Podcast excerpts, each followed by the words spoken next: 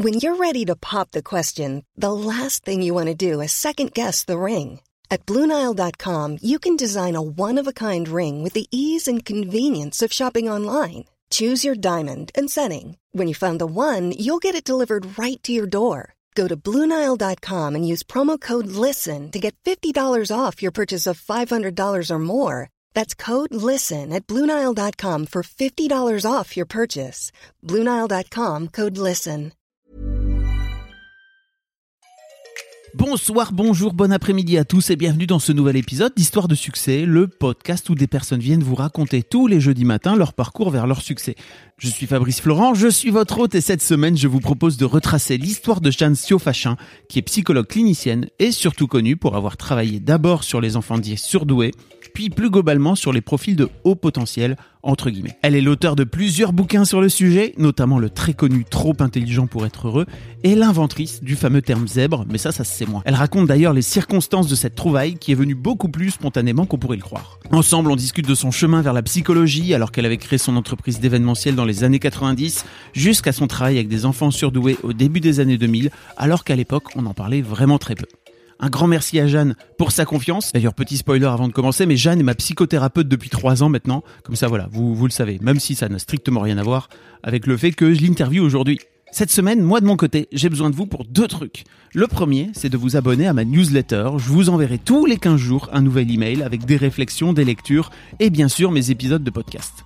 Le deuxième truc, c'est que si vous avez deux minutes, un iPhone ou un iPad ou un Mac, mettez donc une bonne note et un chouette commentaire sur Apple Podcast à Histoire de Succès. Ça l'aidera à monter dans le classement et à gagner en visibilité. Enfin, si cet épisode vous a plu, ça serait vraiment cool que vous en parliez à quelqu'un qui ne connaît pas ce podcast et de faire tourner l'épisode. C'est le meilleur moyen de faire connaître ce podcast. Je vous donne rendez-vous jeudi prochain dès 6h du matin dans ce podcast pour une nouvelle histoire de succès. Mais d'ici là, abonnez-vous au podcast, venez mettre un commentaire sur www.histoiredesuccès.com et si l'interview vous a plu, parlez-en autour de vous. Je vous souhaite de passer un excellent moment en compagnie de Jeanne. Merci à vous et à la semaine prochaine. On est avec Jeanne Sofachin. Salut Jeanne. Bonjour. bonjour, bonjour. Ne crie pas dans, ne crie pas dans la. tu es folle. Euh, est-ce Ouais, mais qu'on. c'est ça qui me caractérise. Ouais, ok. Jeanne, tu es, euh, pour dire à tout le monde, tu es, tu es ma thérapeute. Hein, je pense qu'il faut le dire aux gens. Bah, tu peux le dire, mais voilà. tu peux le dire, mais je préfère que tu dises psychothérapeute. Psychothérapeute. Non, mais c'est important parce que thérapeute, c'est un, un un titre qui n'existe pas. C'est-à-dire que tout le temps, tout le monde peut s'auto-proclamer thérapeute. Ah, ok. C'est absolument pas protégé. Alors que psychothérapeute, c'est un titre protégé. Alors ça ne veut pas dire que c'est mieux ou que c'est moins bien. C'est juste que c'est pas tout à fait la même catégorie. Et toi, tu es psychothérapeute, Moi, je suis psychologue. psychologue, clinicienne. Oui. T'as vu? Et psychothérapeute. C'est-à-dire que ça veut dire. Non, mais c'est important parce que quand on dit un psy ou un thérapeute, pour les gens, c'est tout à peu près pareil. Or, c'est vraiment pas pareil. Tu as d'un côté les médecins qui sont les psychiatres, qui sont là pour les maladies psychologiques, les maladies psychiatriques, donc ils ont une formation médicale. Ouais. Après, tu as les psychologues qui ont une formation universitaire et tu es diplômé au bout de cinq ans et tu dois être enregistré comme psychologue. Et ensuite, tu es ou pas psychothérapeute. Et psychothérapeute, c'est encore un autre diplôme qui est reconnu par l'État. Après, tous les psychopraticiens, les thérapeutes, etc., tout le monde peut visser sa plaque en disant qu'on est thérapeute euh, en énergie, thérapeute euh, Ouais. en dynamique de vie, euh, et puis toute la flopée des coachs euh, avec des formations sérieuses, Mm. et puis des, des formations totalement farf- farfelues. Moins Donc moi, je suis psychologue et psychothérapeute. Voilà. Et voilà. Comme ça, c'est. T'es aussi la fondatrice du, du cabinet Cogitose. Oui, mais ça c'est un projet. euh, en fait, euh, c'est un projet qui date de 2002 à peu Ouais. près, avec cette idée, cette envie qui était euh, de créer vraiment un, un centre de psychologie généraliste. C'est-à-dire que je considère que la psychologie est au centre de- du process et qu'effectivement, c'est avec la psychologie que on peut approcher tous les besoins qu'on peut avoir. C'est-à-dire que quand on va pas bien, parce que bon, en général, quand on va voir un psychologue, c'est qu'on va pas bien, ou en tout cas qu'on a des questions ou des doutes et qu'on a besoin d'avoir euh, des réponses, un éclairage et, quelque chose de l'ordre d'un débroussaillage presque par euh, quelqu'un d'extérieur et quelqu'un qui a les compétences pour ça. Et que ensuite, c'est à la psychologie de déterminer si la personne, qu'on appelle dans mon métier le patient, a besoin, par exemple, d'aller voir euh, un médecin, parce qu'il y a quand même des choses qui relèvent plutôt de la médecine et de la nécessité d'un traitement, ou d'aller voir si c'est un enfant, euh, un orthophoniste, parce que finalement la difficulté est plutôt autour de l'acquisition du, du langage. Donc il va être cette plateforme. Le psychologue, finalement, son job, c'est d'avoir une connaissance approfondie de la psychologie humaine et, de tout ce qui est développement normal et développement pathologique de la personnalité, et de pouvoir déterminer euh, quels peuvent être les bons interlocuteurs pour euh, les questions ou les difficultés que rencontre cette personne-là à ce moment-là de son histoire. Et, ça, vraiment, ce, que je trouvais hyper important, et je comprenais pas pourquoi ça n'existait pas, en fait, c'est de me dire, en fait, il faut un centre de psychologie généraliste, donc avec des psychologues et que des psychologues qui travaillent dans ce centre et qui puissent euh, être une plateforme où euh, on reçoit les patients qui aient 5 ans ou 105 ans, avec lesquels on va faire euh, un point, on va faire un bilan, on va dresser une carte du territoire pour savoir comment il faut avancer avec cette personne-là. Et si c'est dans nos compétences, on va aider cette personne-là. Si c'est hors les clous, à ce moment-là, on va l'adresser ailleurs. Mais avec cette idée qu'on pourrait avoir euh, finalement un psychologue de famille comme on a un médecin de famille. Vraiment cette notion de, de famille. Euh. Oui, cette notion de généraliste, parce que c'est vrai qu'en plus moi dans ma conception de la psychologie, je trouve ça assez étrange de considérer que si on voit euh, un père ou une mère, on ne doit pas voir un enfant, que si on voit un frère, on ne doit pas voir la sœur et la cousine germaine, alors que dans le fond, moi qui ai souvent vu plusieurs personnes de la même famille, que ce soit les enfants ou les parents, je trouve que euh, on a un effet de contexte et on va beaucoup plus vite. Et c'est, on mélange pas tout, c'est-à-dire qu'on va pas trahir, bien évidemment, les, difficultés ou les particularités de, de, tel ou tel membre de la famille, mais en même temps, on a une visibilité sur le fonctionnement général qui, qui permet d'accélérer les process. Donc moi, je trouve que c'est important, cette notion de généraliste. Ok. Tu as créé ça en 2002. Oui. On va, on va revenir un petit peu après à, tout, à tout, ton parcours, mais euh, il y a une question que j'aime bien poser à mes invités, c'est euh, à quoi ressemblait Jeanne quand elle avait 7 ou 8 ans? Eh ben, euh, si je peux dire toute la vérité, rien que la vérité. Tu es ici pour dire ça. Mais j'en sais rien. Et c'est vraiment une question que je me pose très souvent. Alors mes parents sont morts tous les deux. et en fait, j'en sais rien. Et souvent, je me pose la question parce que je crois que quand j'étais enfant, je me posais pas beaucoup de questions. En fait, euh, je vivais ce que j'avais à vivre sur le moment, mais tu vois, je me souviens même pas m'être posé la question de qu'est-ce que je vais faire plus tard ou, ou d'avoir des espèces de rêves en me disant quand je serai grande. J'ai aucun souvenir de ça. Je crois que j'étais beaucoup, beaucoup, beaucoup dans l'instant présent avec très peu de projections. Donc je sais pas. Ce que je sais de moi, c'est que j'étais une petite fille euh, assez indépendante, euh, euh, assez volontaire, assez casse-cou. mais en même temps, je pouvais passer de longs moments à traîner, à rêvasser. Je lisais énormément, ce que je continue à faire aujourd'hui. mais j'ai pas de souvenirs. j'ai pas beaucoup de souvenirs de mon enfance en réalité. Tu sais à quoi c'est dû? Non, mais d'abord, je rencontre beaucoup de gens qui n'ont pas forcément souvenir d'enfance. C'est pas une maladie. Et, la psychologie a beaucoup voulu en faire quelque chose d'un peu troublant. Mmh. Et comme si euh, on avait mis en place des mécanismes pour pas se souvenir, pour mettre à distance. Mais je crois que c'est pas euh, aussi basique ou aussi simpliste que ça. Je pense qu'on a chacun des parcours et que en fonction de l'enfance qu'on a eue, eh bien, l'enfance devient un poids ou finalement l'enfance est quelque chose d'assez fluide. Et moi, je pense que mon enfance a été, enfin, je suis sûre que mon enfance a été quelque chose d'assez fluide. Et bien sûr que j'ai des souvenirs, mais j'ai des souvenirs qui qui n'ont pas de sens euh, continu. Je peux pas dire tiens, je suis comme ça aujourd'hui parce que quand j'étais enfant, euh, j'étais dans telle ou telle situation. Non, et j'avais pas du tout l'idée une seule seconde que je serais psy un jour. D'ailleurs, je n'ai pas toujours été psy. T'as fait quoi justement Parce que donc t'as collège, enfin collège, lycée, j'imagine? Comment bah ça se passe tes années collège-lycée ben D'abord, euh, moi j'ai été élevée chez les sœurs, quand même. Je savais pas. Mais oui, j'étais élevée chez les sœurs, j'allais à la messe toutes les semaines, je me confessais de tous mes péchés, donc c'était formidable. J'étais très libérée, délivrée. et, Et donc, je suis arrivée à l'adolescence, mais complètement, euh, voilà, pardonnée de tout. Voilà. Avec, l'absolu- avec l'absolution euh, complète. Donc, Mais euh, ça- tout mais- pouvait arriver. C'est vrai, mais Non, c'est vrai. c'est- C'est-à-dire que tu le vivais vraiment comme ça? Non, je le vis. Vraiment, pour moi, je me, tu vois, une fois encore, je me posais pas de questions. C'est-à-dire que pour moi, j'étais chez les bonnes sœurs parce que j'habitais dans une ville de province qui était Avignon. Mm. Pour moi, Avignon, c'était le centre du monde. Je me posais même pas la question de savoir s'il y avait d'autres villes qui pouvaient être plus ou moins intéressantes qu'Avignon. Moi, j'étais à Avignon, c'était ma vie, point. Euh, J'allais chez les bonnes sœurs parce que c'était tradition familiale. J'avais ma petite jupe bleu marine plissée euh, et mon petit calot sur la tête pour aller à la messe. Euh, une blouse rose une semaine, une blouse bleue l'autre semaine pour être sûr qu'on lavait les blouses entre temps. Euh, mais je me posais pas, tu vois, c'était naturel pour moi. Ça me, je me disais pas est-ce que c'est bien, est-ce que c'est pas bien. euh, je me posais pas ce genre de questions. Et donc je suis arrivée effectivement au lycée et ça, ça a été assez particulier parce que à- au moment où je suis arrivée au lycée, je suis, je suis allée chez les jésuites.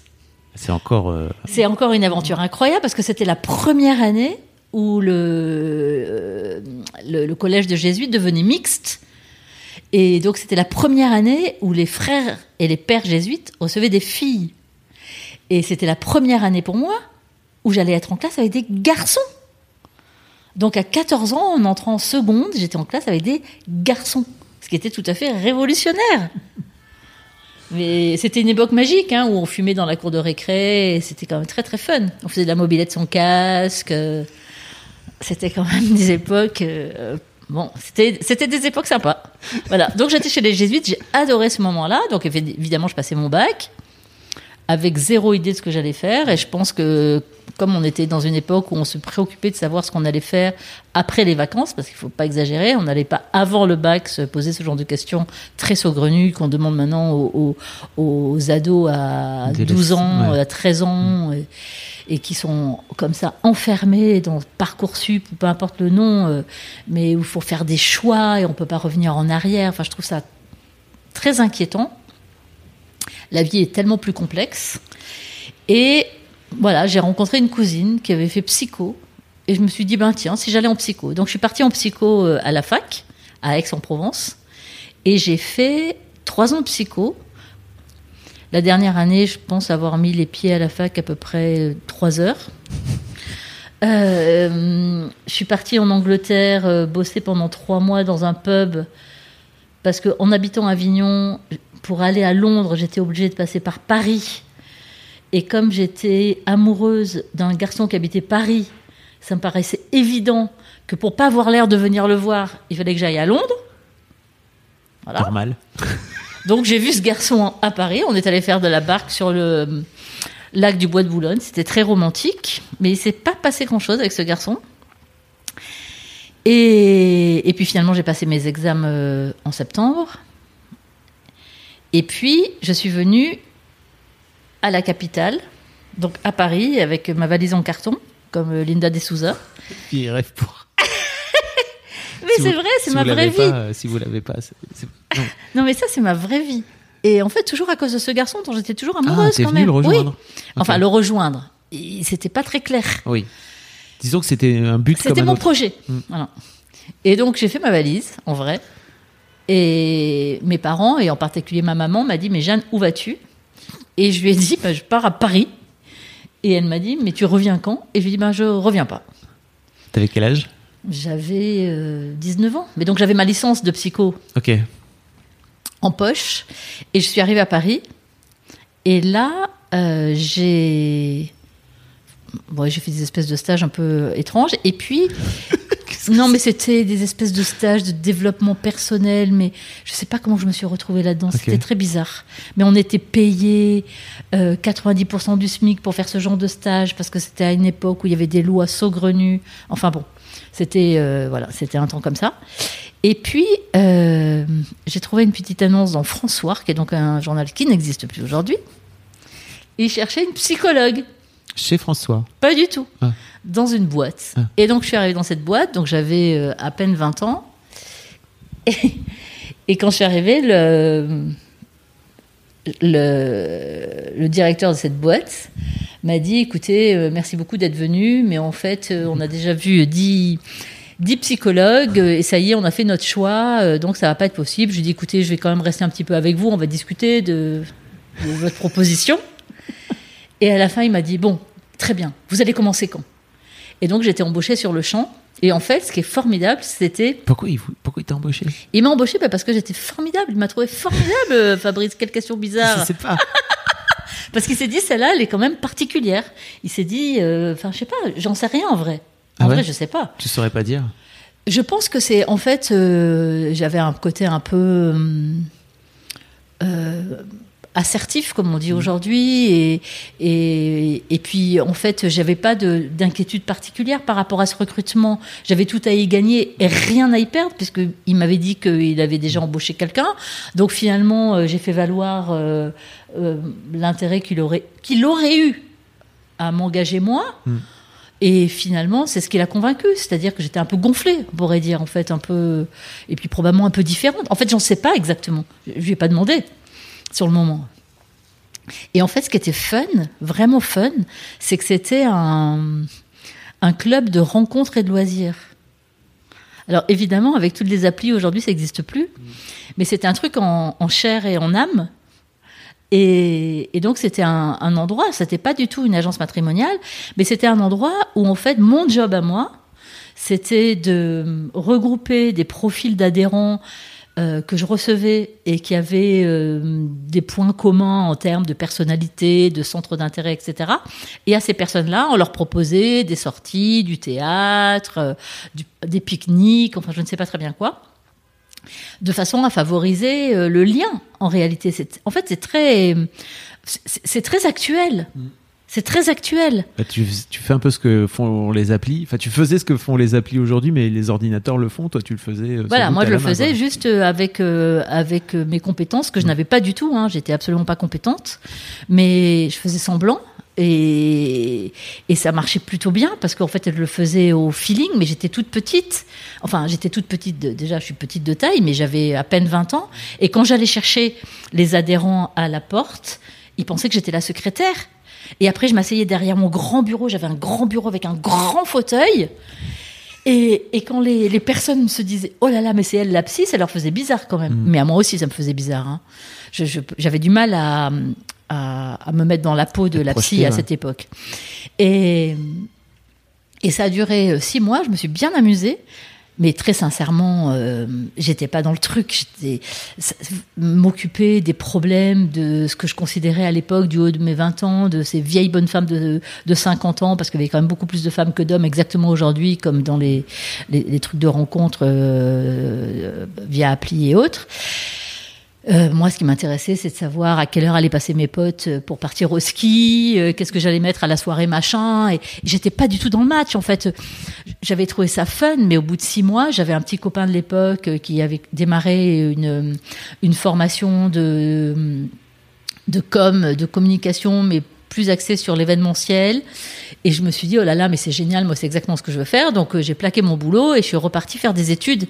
Et donc, j'ai eu une deuxième partie de ma vie où j'ai fait des études de com, de marketing, d'événements, et à Paris. Et ensuite, j'ai bossé pendant 12 ans dans la communication événementielle. Oh, je savais pas. Et ben oui, j'ai fait ça, mais j'ai fait des choses de complètement dingues à cette époque. Parce que c'était les années 80 où les boîtes avaient énormément d'argent ouais. Énormément d'argent pour faire des choses folles. Euh, moi, avec la personnalité que j'ai, j'ai évidemment très vite monté, enfin quasiment tout de suite monté une boîte. Donc, euh, j'ai eu l'opportunité, enfin en tout cas j'ai développé les opportunités d'avoir des gros clients. Donc je bossais pour des grosses boîtes internationales, pour Lancôme, pour L'Oréal, pour Cartier, euh, pour BMW. Et donc c'était des boîtes qui avaient énormément d'argent. Et donc j'ai fait des choses mais dingues, dingues, dingues.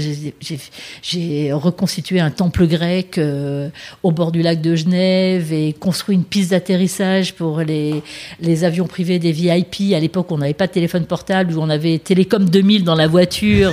Enfin, des trucs de, de, de dingue. J'ai fait circuler sur la scène euh, une BMW sur une péniche complètement réhabillée en miroir euh, pour le lancement d'une nouvelle BMW.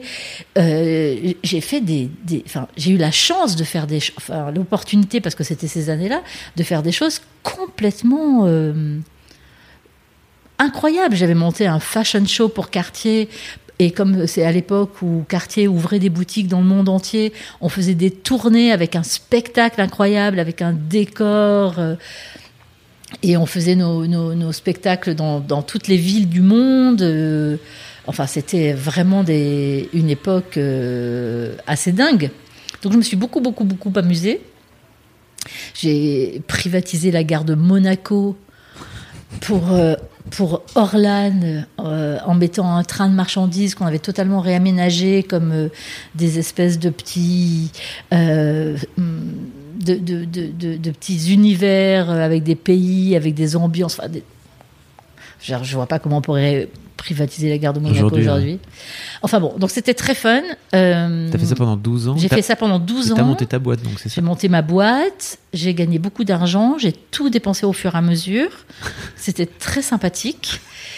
Et sauf que au bout d'une douzaine d'années, j'ai été rattrapée par la question du sens.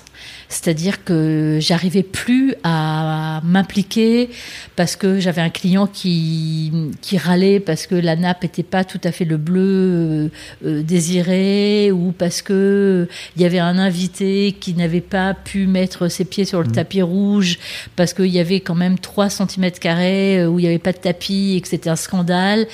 Et j'étais rattrapée par le sens. Je me suis dit, mais non, je peux pas dépenser euh, ma santé physique euh, parce que bon, faire ces métiers-là, c'est quand même énormément de stress.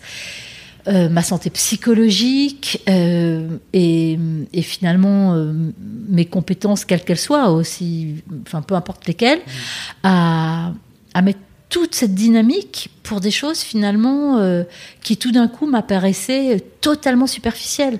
Pour qu'on vende plus de bijoux, plus de voitures, plus de parfums. Non, je pouvais plus. Je pouvais plus, mais ça a été très compliqué parce que hum, j'étais associée, j'avais une boîte qui fonctionnait, j'avais des salariés. euh, et que c'est assez compliqué de- d'arrêter une boîte qui tourne. Tu peux pas arrêter du jour au lendemain. Non, Hmm. non, parce qu'on avait beaucoup d'engagement. Et puis, je me sentais. Enfin, moi, j'ai une valeur très, très forte dans la vie qui est la valeur de l'engagement. Et c'était très compliqué pour moi de laisser tomber mon associé. Très, très, très douloureux. À tel point que je me suis quand même défilée et que c'est Alain, euh, mon mari, qui est allé voir mon associé en disant Mais. je en fait, je me suis planquée derrière la grossesse de mon dernier fils. Jeanne est enceinte, Jeanne vient d'accoucher. Jeanne est en congé maternité. Et puis à un moment, je pouvais plus. Donc il fallait que je dise quelque chose, mais je pouvais pas parce que mais physiquement, j'étais, je pouvais plus aller bosser. Euh, alors ça s'appelait pas encore un burn-out, euh, et je crois pas que c'en était un d'ailleurs, mais euh, je pouvais plus, j'arrivais plus à m'investir. C'était, j'avais des angoisses vraiment en me disant je peux plus faire ça, je peux plus, je peux plus physiquement, je peux plus psychologiquement, j'ai plus aucune bande passante pour faire ça. Alors que vraiment je m'étais beaucoup amusée et que j'avais fait des choses formidables et que je garde un souvenir extraordinaire de cette période. Vraiment, j'ai vraiment des tas d'opportunités, mais tellement sympas. J'ai tellement voyagé dans des conditions folles. Enfin, c'était vraiment bien. Mais c'était plus possible. Mais mon objectif, c'était de m'arrêter. C'est-à-dire, j'avais pas de projet. Et puis après, très vite, j'ai voulu être juge pour enfants. Ah ouais. Ouais. Donc il y avait quand même quelque chose. J'ai voulu être juge pour enfants. Et à cette époque-là, euh, il y a une trentaine d'années, Il y, a- il y avait des ponts possibles? il y avait, bah, c'est-à-dire qu'en fait, il manquait cruellement de juges en France. Et il y avait une possibilité, à partir du moment où tu avais un CV suffisant, ce que j'avais, parce que moi j'avais déjà, je sais pas combien d'années d'études supérieures, où tu avais une expérience professionnelle euh, suffisamment solide, ce que j'avais, tu pouvais postuler et tu faisais six mois à l'ENM, l'École nationale de magistrature euh, à Bordeaux. Tu étais stagiaire pendant six mois chez un juge et tu étais nommé juge. Ce qui était magique. Tu vois, moi j'avais 30 reconversion ans. en un an, quoi. Oui, tu avais une reconversion en un an. Donc envoyé tous mes dossiers, tout était nickel, sauf que l'administration française étant ce qu'elle est, j'étais, j'étais né 15 jours trop tard par rapport au... Tu vois, ils prenaient des gens entre telle année et tel jour de l'année et tel jour de l'année, et 15 jours euh, trop tard, eh ben, mon dossier n'est jamais passé. Donc je n'ai pas pu faire ça. Et, et donc pendant 4 mois de ma vie, 5 mois de ma vie, et ça a été les 5 seuls mois, je n'ai rien fait. Rien. Enfin, j'avais quand même un bébé de, de deux mois. Mais bon, je n'ai rien fait d'autre que ça. Et. Selling a little or a lot? Shopify helps you do your thing however you cha-ching. Shopify is the global commerce platform that helps you sell at every stage of your business. From the launch your online shop stage to the first real life store stage, all the way to the did we just hit a million orders stage. Shopify is there to help you grow. Shopify helps you turn browsers into buyers with the internet's best converting checkout. 36% better on average compared to other leading commerce platforms because businesses that grow grow with Shopify. Get a $1 per month trial period at shopify.com/work. shopify.com/work. Hum, et j'ai pas du tout aimé d'ailleurs hein, cette période, je précise. euh, Comment tu fais le pont avec, avec la psycho? Eh ben parce qu'un matin, parce qu'en fait, je me suis commencé à m'intéresser à. En fait, non. Je vais être très honnête. En fait, j'ai lu ce livre que tout le monde, j'espère, a lu et que tout le monde doit lire, qui est Le parfum de Suskind.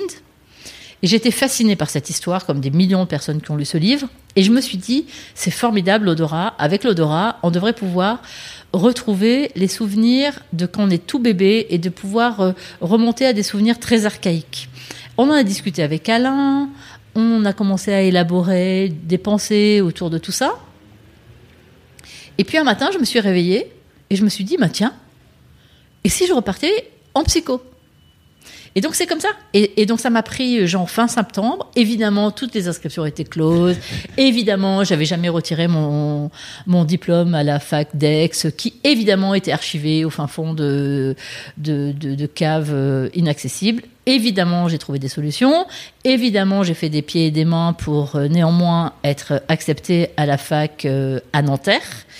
Et, et donc, je suis repartie en psycho en n'ayant plus aucune notion, parce que pour moi, la psycho, c'était euh, comme, euh, comme le lycée, c'est-à-dire que j'avais plus aucune. Enfin, d'abord, euh, il s'était passé 15 ans quand même, donc en 15 ans en psychologie, ça va vite. Moi, quand j'ai fait mes études, Lacan était encore vivant, Piaget était encore vivant, enfin, c'était très, très différent.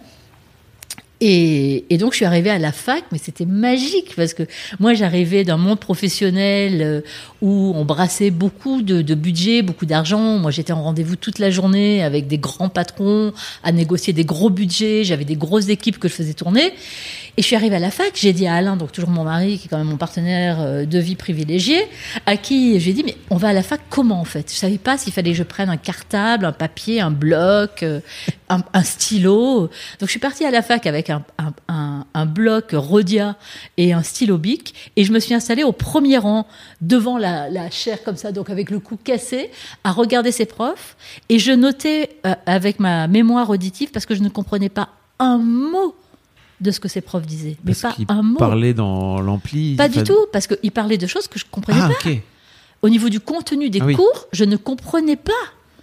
C'était du, charabia pour moi. C'est comme si tu me mettais demain dans un cours, euh, j'en sais rien, moi, de, de, je sais pas très bien de quoi, parce qu'aujourd'hui j'ai du mal à me représenter ce que je pourrais pas du tout comprendre, mais sûrement des milliards de choses.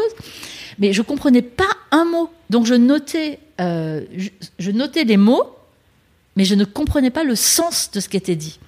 Et puis tout de suite, il y a eu, euh, il fallait choisir un directeur de mémoire. Donc euh, chaque euh, directeur de mémoire faisait une espèce de show pour expliquer euh, sur quel projet de recherche il travaillait, quel était l'intérêt pour les étudiants, etc. Et puis euh, donc je comprenais rien, de toute façon, mais rien. Et et dans tous ces profs-là, qui en avaient, je sais pas, une quinzaine, j'ai vu des, des- grappes entières d'étudiants se ruer vers certains profs, et un, un homme qui faisait peur à tout le monde, visiblement tout seul. Je me suis dit, ben, de toute façon, j'y comprends rien, donc j'allais avec lui, ou n'importe qui d'autre, c'est pareil.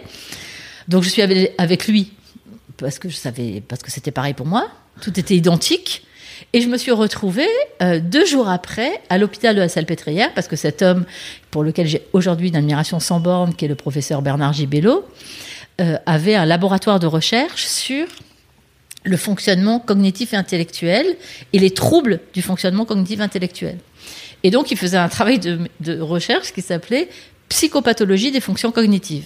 je ne ne comprenais pas le premier mot, le deuxième mot, le troisième mot, le quatrième mot. Je savais pas du tout de quoi tout ça parlait. Et donc, tout le monde avait peur de ce prof. Donc, on s'est retrouvés au, au- labo. On était 12 rescapés qui n'avaient pas pu aller avec les autres plé- plébiscités. Et moi, donc, était là par hasard. Et il a commencé à faire le tour des gens pour des étudiants pour leur demander pourquoi ils étaient là. Donc chaque étudiant sortait une théorie un peu sophistiquée pour expliquer pourquoi. Chaque fois, euh, Bernard Gibello les renvoyait euh, les- dans leur, dans, dans leur, je sais pas comment on dit, ça, on les renvoie, on les renvoie dans leur but ou dans Ouais. leur camp. Enfin bon, bref. En tout cas, les engueuler. Ah oui. Clairement, oui, en disant mais qu'est-ce que c'est, mais ça veut rien dire, mais vous avez rien compris, mais enfin, qu'est-ce que vous avez fait de, enfin bon, bref. Et quand c'est arrivé à mon tour, je me suis dit, mais qu'est-ce que je peux dire à cet homme? Et Donc la seule chose que j'ai trouvé à lui dire, c'est en fait, je vous ai choisi parce que vous aviez une bonne tête. Et là, les autres étudiants m'ont regardé en disant, elle va se faire fracasser. Et le professeur Gibello m'a regardé en me disant, bah ça, c'est un très bon argument. Et de ce jour-là, euh, ça a été une histoire d'amour euh, jusqu'à ce jour, avec cet homme qui était un, un véritable génie de la psychologie, qui était professeur de psychologie, il était professeur de psychiatrie, il était psychothérapeute.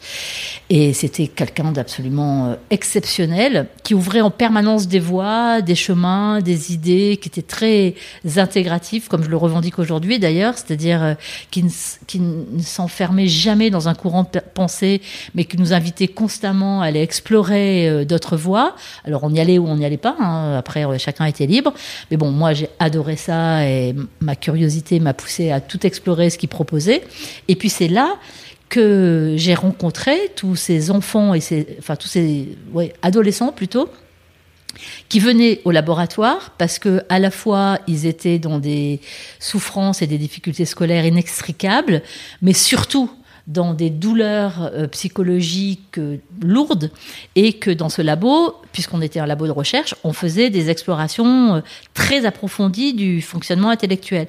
Et en fait, dans cette première période, quand petit à petit je commençais à comprendre ce qu'on faisait, je m'étais dit que j'allais m'intéresser à la déficience intellectuelle, puisque de façon naturelle dans mon cerveau, c'était ceux qui avaient besoin. Et à force de rencontrer des ados avec euh, des scores très élevés sur les échelles d'intelligence et qui pour autant étaient dans des difficultés mais dramatiques pour certains, je me suis dit mais qu'est-ce que c'est que ça? Comment on peut avoir cette intelligence puissante, intense euh, et très largement au-dessus de la moyenne et en même temps être dans des souffrances inextricables comme ça? Et c'est comme ça que mon intérêt pour cette population euh, de surdoués, au potentiel, zèbres, enfants précoces, euh, quel que soit le nom euh, qu'on donne à cette population, est né chez moi par la souffrance en fait, par ces, par ces, ces, ces ados que j'ai rencontrés là. Et à ce moment-là, je me suis dit, il faut que je comprenne. Et donc j'ai fait des recherches moi sur ce sujet-là. Il n'existait quasiment pas de littérature euh, française en tout cas. Donc euh, voilà. Donc après euh, c'est comme ça que ça a démarré pour moi. C'est comme ça que j'ai cherché. C'est comme ça que j'ai écrit mon premier bouquin sur le sujet. C'est comme ça que ensuite j'ai reçu après parce qu'après j'ai monté simultanément avec le. Je travaillais à l'hôpital, mais je travaillais aussi à. Ah oui j'ai oublié cette anecdote absolument dingue. Parce que quand même, comme j'ai quand même un peu de suite dans les idées, j'ai fait j'ai fait un mémoire avec euh, donc cet homme euh, formidable de Bernard Gibello qui a accepté que je fasse un, un- un travail de mémoire sur la psychopathologie. Alors là, maintenant, je comprenais ce que ça voulait dire. Ça voulait dire euh, les troubles psychologiques, en fait. Donc la psychopathologie des troubles de l'odorat Ok, donc pour revenir à ta. à, à mon idée initiale. idée initiale. Et donc, en fait, comme il n'existait rien en France sur le sujet, j'ai fait fabriquer un test de discrimination olfactive par un laboratoire euh, de recherche euh, euh, psychosensor- non pas, psycho d'ailleurs euh, neurosensoriel de Lyon dans un test de, de grattage avec des, avec des odeurs différentes. Et j'ai monté une consultation psycho-olfactive à l'hôpital Avicenne à Bobigny, dans un service ORL, avec un médecin ORL, enfin dans un service, donc il y avait un patron ORL, mais je travaillais avec un médecin ORL qui faisait une première consultation pour s'assurer qu'il n'y avait aucune pathologie euh, ORL qui pouvait expliquer un, euh, un trouble de l'odorat, c'est-à-dire euh, soit une anosmie de plus sentir aucune odeur, euh, soit une dysosmie, c'est-à-dire euh, tu sens là, une, tu vois, on te présente une rose, mais tu sens l'odeur d'un camembert pourri, par exemple. Donc euh, il y a comme ça des, des déviations olfactives, soit une hyperosmie, c'est-à-dire à, l'inverse de trop sentir les odeurs et, d'être complètement perturbé. J'ai reçu des patients, par exemple, qui étaient complètement euh, entortillés dans des écharpes, euh, avec des masques, pour, euh, parce qu'ils supportaient pas l'odeur dans les métros, par exemple. Et donc j'ai monté une consultation psycho-olfactive où à la fois je faisais mon test d'olfaction pour avoir un degré de sensibilité olfactive et où je faisais des tests psychologiques, donc des tests de QI et des tests de personnalité. Euh, et puis tout un entretien pour euh, comprendre le parcours de la personne, pour voir si, si je trouvais un lien entre le trouble de l'odorat annoncé, alors qu'il n'y avait pas de pathologie olfactive, il n'y avait pas de trouble de l'odorat, il n'y avait rien, mais les personnes n'avaient plus d'odorat ou avaient un odorat euh, particulier et une construction psychologique ou des scores d'intelligence. Et c'est là que mon premier travail de recherche a permis de montrer qu'il y avait des corrélations positives. Plus on était intelligent, plus on avait un odorat, développé, et que les troubles de l'odorat étaient significativement corrélés avec des difficultés psychologiques particulières. Donc voilà, donc j'ai fait ça pendant un certain temps en même temps que de travailler donc avec Gibello à la salle pétrière euh, sur euh, les fonctions intellectuelles et ces recherches-là, et en même temps donc j'ai monté euh, par ailleurs un cabinet pour travailler aussi moi avec des patients en particulier. Donc voilà, donc j'ai fait une espèce de, melting pot de l'ensemble, de mosaïque de l'ensemble de tout ça, et c'était génial. Et, puis c'est là où je me suis dit, il faut, créer euh, un, centre avec euh, euh, pas multidisciplinaire justement, un centre de psychologie, et, et voilà. Et puis c'est comme ça que j'ai écrit mon premier bouquin, comme je le disais, sur les enfants surdoués. Et puis c'est comme ça que hum, et puis c'est comme ça que après j'ai rencontré évidemment plus je voyais plus euh, bon plus on s'intéresse à un sujet c'est comme quand on achète une mm. voiture rouge on voit plus que des voitures rouges. Quand on s'intéresse à un sujet après par la force des choses euh, on voit de plus en plus de personnes qui correspondent à, à ce profil-là. Donc plus j'ai vu d'enfants qui avaient ces profils-là d'adolescents. Et puis bien évidemment les enfants et les ados ils viennent avec leurs parents. Et quand je faisais des comptes rendus de bilan aux enfants et aux ados. Je voyais des pères ou des mères qui s'effondraient en larmes, qui me disaient mais en fait vous parlez de moi, vous parlez de ma vie. Euh.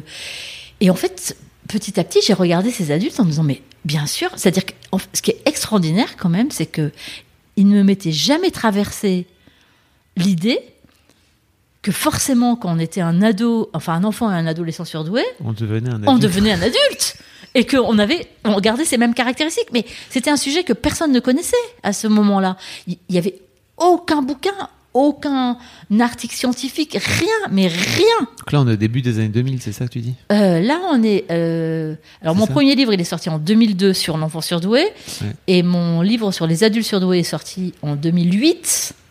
Donc, il y a 11 ans, c'est pas si vieux, hein, c'est pas si vieux.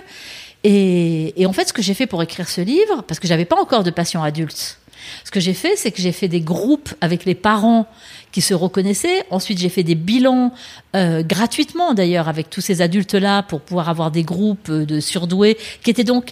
C'est important parce que ils n'étaient pas pathologiques, ils n'étaient pas consultants, ces, adultes-là. C'était des adultes tout venant. Ils se, reconnaissaient dans ce que j'ai expliqué pour leur enfant, mais eux, ils n'avaient pas de difficultés particulières, en tout cas pas de difficultés euh, clairement euh, identifiées. Et c'est comme ça que j'ai écrit euh, le livre Trop intelligent pour être heureux pour interrogation sur l'adulte surdoué. C'est comme ça.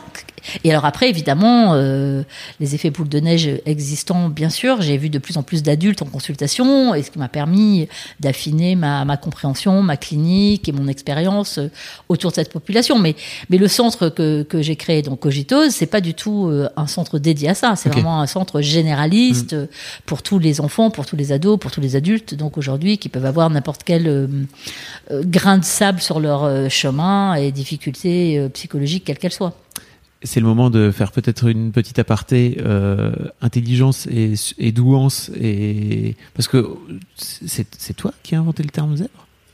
Oui, alors inventer le non, ah oui, bien sûr c'est moi. Non, mais c'est moi, bien sûr.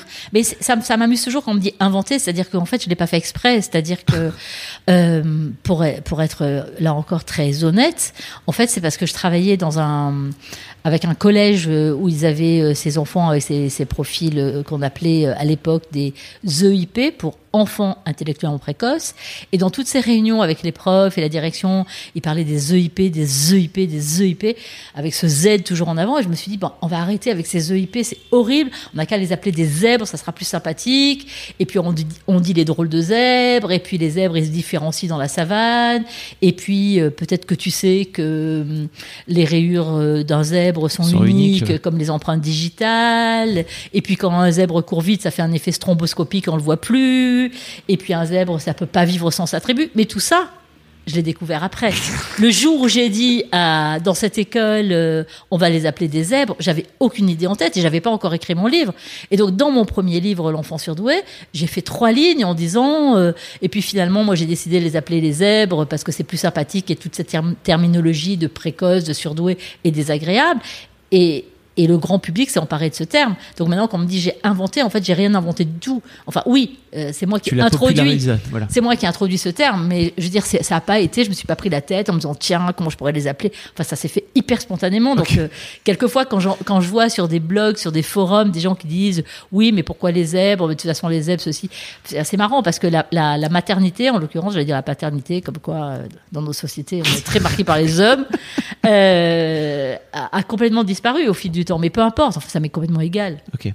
Euh, pour euh, dire aussi un petit peu, tu parlais tout à l'heure de, de tout l'aspect euh, d'intelligence, de su- su- surdoué, etc. Il y a souvent des, des idées reçues un peu à côté de la plaque par rapport à par rapport aux, aux, aux enfants surdoués. Et tu disais qu'ils étaient toi-même. T'arrivais pas à comprendre la, la liaison entre le fait que ces enfants soient intelligents et, le fait qu'ils soient En difficulté. en difficulté. Mmh. Oui, oui. Pourquoi? Bah, C'est-à-dire que, en tout cas, moi, je suis entrée par la souffrance et par la difficulté. Euh, ça ne veut pas du tout dire que tous les enfants surdoués, ni que Mm. tous les adultes surdoués sont en souffrance et en, en difficulté. Enfin, j'insiste bien là-dessus. Euh, pourquoi? Ben Parce qu'il y a forcément de- de- des paradoxes. Parce que quand on est très intelligent, on a aussi un niveau de conscience très élevé. Quand on a un niveau de conscience très élevé, on a euh, une lucidité singulière. Et quand on a euh, une lucidité singulière, on se pose des questions que tout le monde ne se pose pas forcément. Donc, euh, qu'on ait 6 ans ou qu'on ait euh, 56 ans, eh bien, la nature des questions change, mais le- les doutes et, les inquiétudes que ces questions engendrent euh, peuvent euh, générer de vrais troubles et, surtout un vrai sentiment de décalage et de différence par rapport euh, aux autres. Quand on a 6 ans et qu'on se pose des questions sur le sens de la vie, de la mort, et sur des questions très philosophiques, plutôt que s'intéresser aux préoccupations et aux jeux d'un enfant de cet âge, ou quand dans une entreprise à 50 ans, on va se préoccuper de, sujets euh, dont aucun des collaborateurs euh, ne semble être sensibilisé, euh, ça, devient compliqué parce que c'est un peu comme le, conte de- d'Ander- d'Andersen avec le vilain petit canard. C'est que finalement, ce sentiment de, de décalage est, ressenti aussi par les autres. Donc ça peut générer une forme d'agressivité. Ça peut hum, écorner complètement la construction de l'image de soi.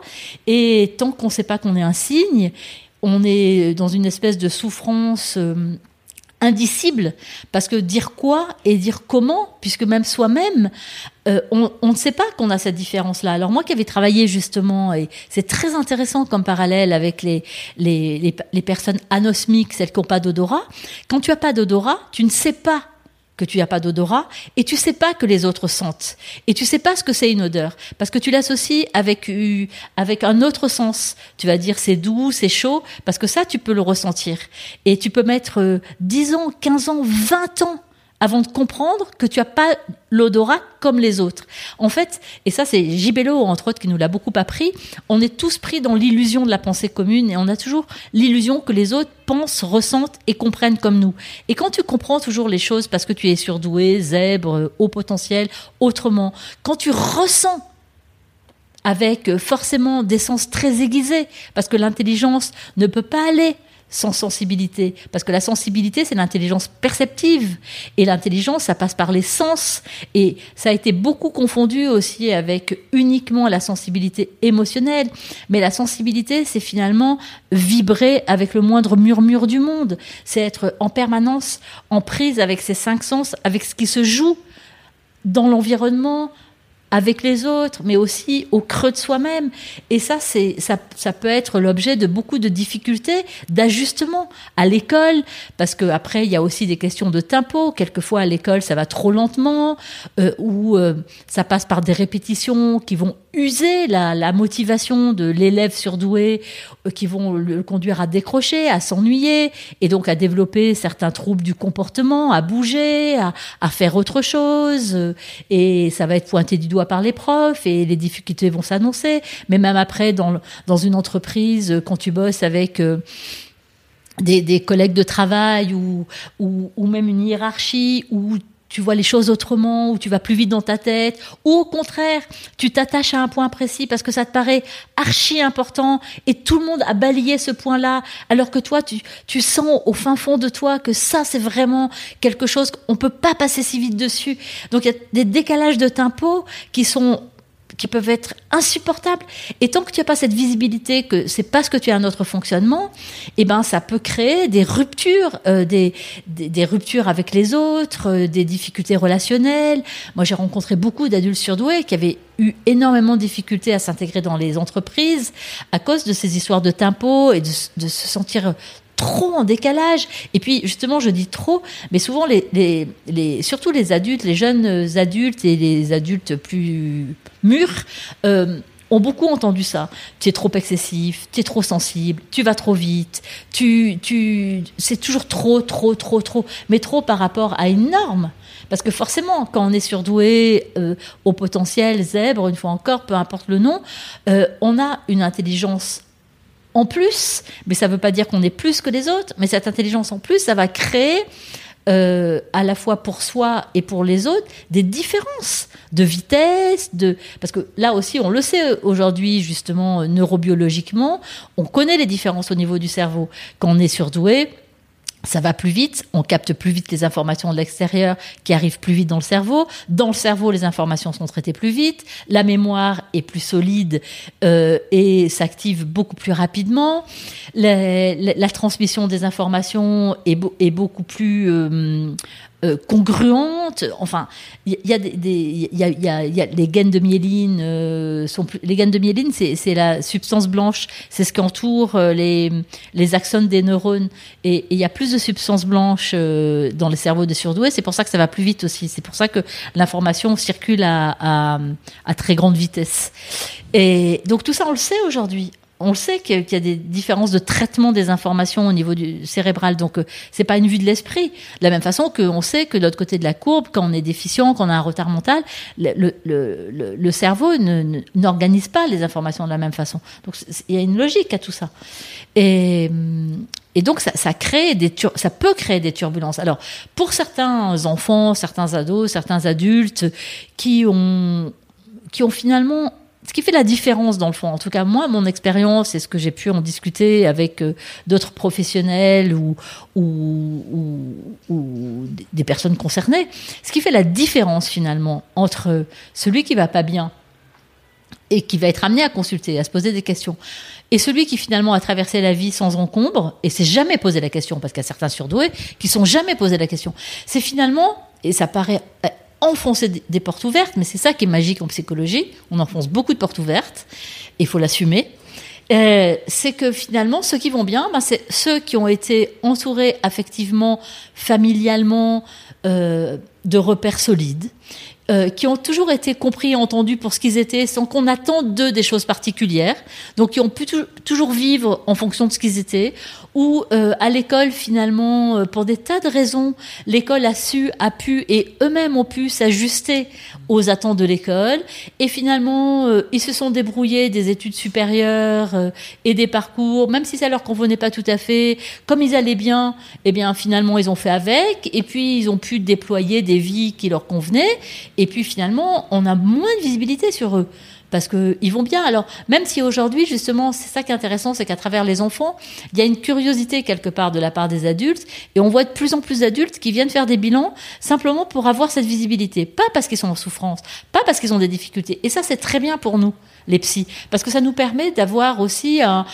une, forme d'échantillonnage d'adultes qui, vont bien, qui euh, ont des vies qui, qui leur euh, convient bien, et qui se posent des questions à travers leurs enfants ou à travers euh, ce podcast que tu fais ou à travers euh, un article qu'ils ont lu et ils se disent tiens mais finalement il y a quand même des choses qui me ressemblent ça m'intéresserait de savoir. Donc euh, donc il y a un lien. Donc c'est pas que l'intelligence même si Maurice Blanchot disait Maurice Blanchot, c'est Maurice Blanchot, c'est un philosophe et qui disait est-ce que euh, l'extrême intelligence euh, euh, et l'extrême souffrance ont des liens Est-ce que être très intelligent ferait finalement souffrir? Ou comme René Char, qui est un poète et qui disait la lucidité est la blessure la plus proche du soleil. Donc, on voit bien ce que ça peut générer, évidemment, comme comme souffrance. Souvent, les, surdoués sont assez. Enfin, pas tous, évidemment, j'aime pas faire des généralités, mais ils, ont quand même ce côté euh, très touchant d'ailleurs, mais d'écorcher vif, parce que tous les touches, tous les, tous les blesses, tout est important la moindre broutille va devenir un cataclysme émotionnel, la moindre petite chose va prendre de l'importance à leurs yeux, parce que c'est, ça fait un peu un effet loupe en réalité. L'intelligence, ça fait un effet loupe sur le, monde. Et quand euh, on voit ce que les autres voient pas, quand on entend ce que les autres ne perçoivent pas, quand on comprend ce qui n'a jamais effleuré l'esprit des autres, quand on ressent dans son dans son cœur, euh, des émotions qui ont été éphémères euh, pour tout un chacun, eh bien, par la force des choses, euh, quelquefois c'est plus compliqué, la vie. Mais en même temps, c'est plus intense, donc c'est plus dense, ça c'est aussi beaucoup de puissance. C'est, enfin, c'est ni bien ni mal, c'est juste pas pareil. On arrive au bout de, notre temps imparti. Euh, où est-ce que les gens peuvent te suivre? Facebook? Je, je vois régulièrement. Euh, dans la rue ou parce que non merci, hein. J'y tiens pas particulièrement. Sur l'internet, tu sais ce truc là qui existe. Ce truc bizarre. Oui oui, bien sûr, j'ai une page Facebook. Euh, je suis à peu près partout sur les réseaux sociaux. on mettra plein de et liens. Puis, voilà, et puis on a un site et puis plein de choses et puis il y a mes bouquins et puis aujourd'hui, bah, mon, mon, grand cheval de bataille, c'est plus tout à fait ça, même si bien sûr ça reste dans mon dans mon spectre d'intérêt, mais c'est vraiment donner à la psychologie euh, un coup de fouet et ça suffit de d'être dans cette psychologie de l'archéologie de la souffrance. Euh, ah et, et, je pense très intéressant et, surtout très indispensable d'aller vers la psychologie des ressources. On a tous des ressources et on peut évidemment euh, tout spontanément plutôt voir le verre à moitié plein parce que on est câblé au niveau neurobiologique comme ça pour voir les dangers mais on peut aussi s'entraîner et apprendre euh, à voir. Euh, j'ai dit à moitié plein, non, à moitié vide. Ah, s'entraîner, voilà, s'entraîner à voir plutôt. on, est câblé pour voir pour la sécurité, on est câblé pour voir plutôt les choses négatives. C'est pour ça qu'on voit euh, d'abord les trains en retard, euh, tout ce qui va pas, etc. Et que pour voir les choses qui vont bien, il y en a forcément beaucoup dans nos vies et dans nos journées, même quand les choses vont pas bien dans nos vies, il y a toujours des choses qui vont bien, mais ça demande un effort cognitif, ça demande un entraînement.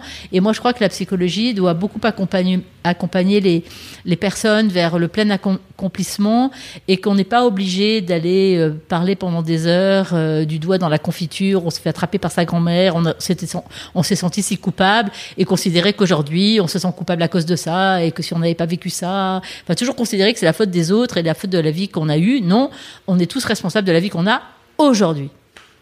Waouh Et ça, c'est pas un discours qui est très très répandu, j'ai l'impression, non? Non, non, c'est c'est un voilà, j'ai j'ai un nouveau pavé dans la Voilà, c'est un nouveau. En tout cas, c'est vraiment la chose qui c'est vraiment ce qui m'anime euh, vraiment aujourd'hui euh, parce que je pense que tout le monde a besoin d'être euh, à un moment ou à un autre éclairé. On va plus voir un psychologue parce qu'on a peur d'être fou.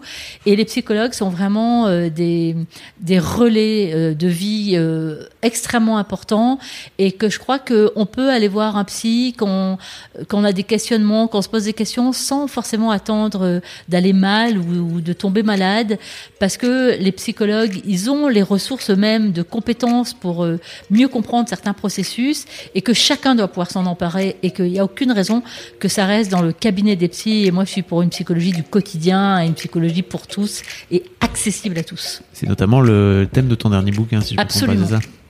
c'est le thème de mon dernier bouquin, S'il te plaît, aide-moi à vivre pour une nouvelle psychologie. Merci Jeanne. Merci à toi Fabrice. Salut. Mom deserves the best, and there's no better place to shop for Mother's Day than Whole Foods Market. They're your destination for unbeatable savings, from premium gifts to show-stopping flowers and irresistible desserts. Start by saving 33% with Prime on all body care and candles. Then get a 15-stem bunch of tulips for just $9.99 each with Prime. Round out Mom's menu with festive rosé, irresistible berry chantilly cake, and more special treats. Come celebrate Mother's Day at Whole Foods Market.